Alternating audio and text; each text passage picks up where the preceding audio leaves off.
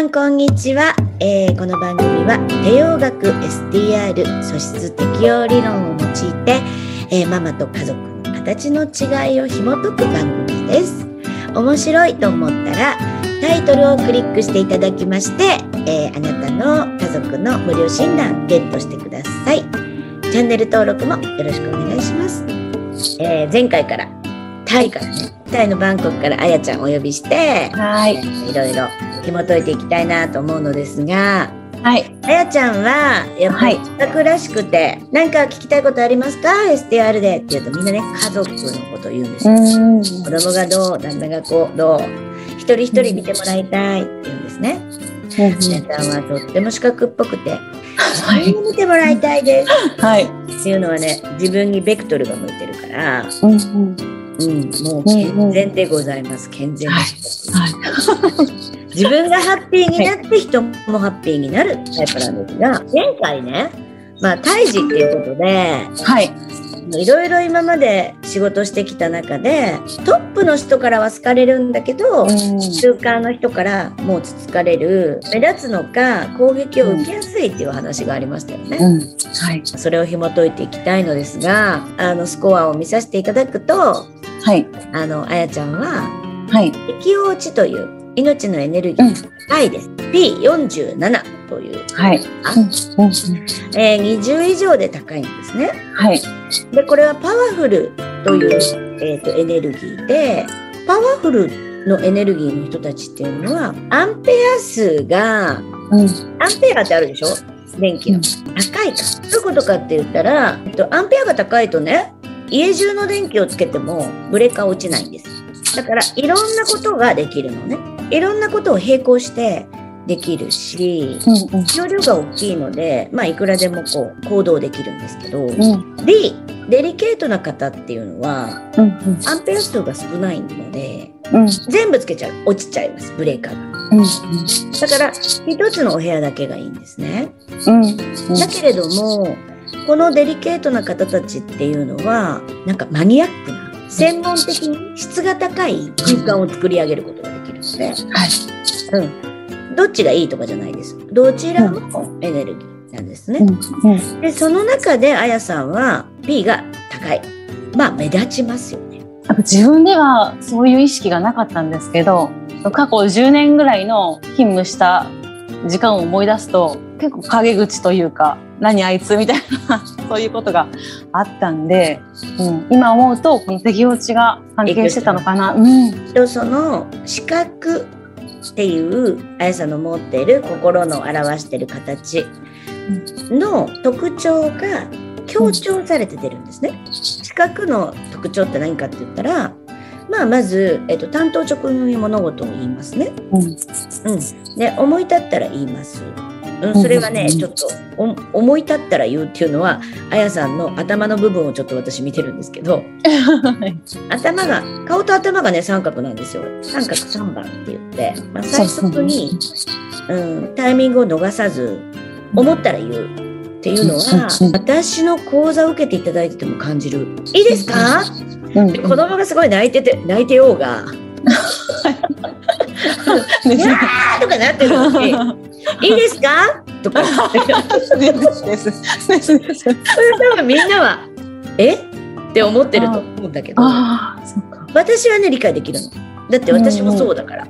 あのね、あやさん何をしてるかっていうと、今思ったこと言わないと忘れちゃうんですよ。うんあと、今言いたいの。うん、待ってたら、またなんか違う感じ、情になるし、感情がコロコロ変わるので、今言いたいんですね。私もそういうこと、部分持ってる。でね、それは全然悪くないんですね。ただ、それがすごい強調されると。なるほど。泣いてる。あの、同じように、すぐ言うっていう人がいたとしても、その人が適応値が低ければ、デリケートだったら、目立たないんですよ。不思議なんです。みんな誰の気も、誰のなんか印象にも止まらないの。こんにちは。こうこういうところがある。はい。どうですか？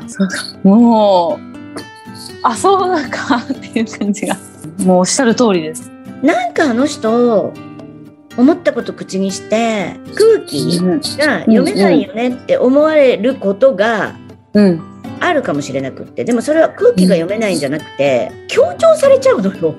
うん、うわってみんながなんか覚えてるっていう風になっちゃう。うん、これは悪いことではなくてエネルギーが高いので、うん、知っとくってことが大事です。自分がそういう人なんだ。でえーと、気をつけることというか、うん、注意したらいいことが3つありまして、はい、1つはゆっくりね。もう1つはちっちゃな声であの、うん、目立つので,、うん、でもう1つは簡潔に話す、でもねこれ簡潔にはできてると思うしゆっくりもできてるし、ちっちゃな声でもできてますよ。ありがとうございます。できてます。多分、今まであやさんそういうことがあって、なんでだろうなんでだろうって思ってきて、えっと、適応値の高い方ってやっぱり方法を編み出すのでそういうことができてる方が多いです。うん、うん、でもう一つ加えたらいいのは呼吸を置くってことかな。私もそれはすごい気をつけてます。あの私もすぐ言っちゃうんだ、うん、すぐ言っちゃうんだけどちょっと一呼吸置いて考えるとあ今じゃなくていいかな。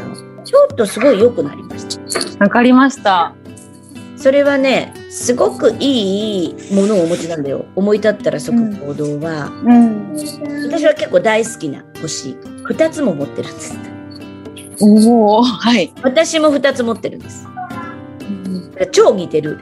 これねすごい STR 大事なのは自得って自分を知るっていう。ので、周囲との摩擦が少ない生き方ができるので、そこは意識されると、あやちゃんの可愛さがますます生きたくと思います。わ、はい、かりました。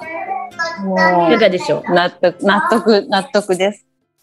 この適応値の、うん、適応値のことも今日先生にまたお話ししていただいてなんか再確認したのとあの私の夫がごめん聞こえ大丈夫どうしたのね姉さんと喧嘩して姉さんと喧嘩したんだねよどねうん。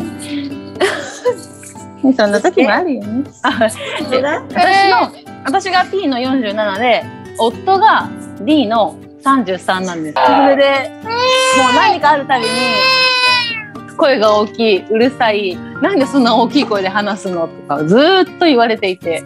なるほど。じゃあちょっと次回その辺をお話していきましょう。はい。もう続限りないね。限りないね。はい。はい、今日はこの辺で終わりにしたいと思います。はい、ありがとうございました。ありがとうございました。見てあげて。はい、ありがとうございます。いかがでしたか？あなたが笑顔になっていただけたなら最高です。お子さんやパートナーシップのお悩みをズバリ解決。音声ガイド付き、あなたと家族の素質診断をなんとなんと無料でプレゼントしています。聞き逃さないようチャンネル登録もお願いしますね。それではまたお会いしましょう。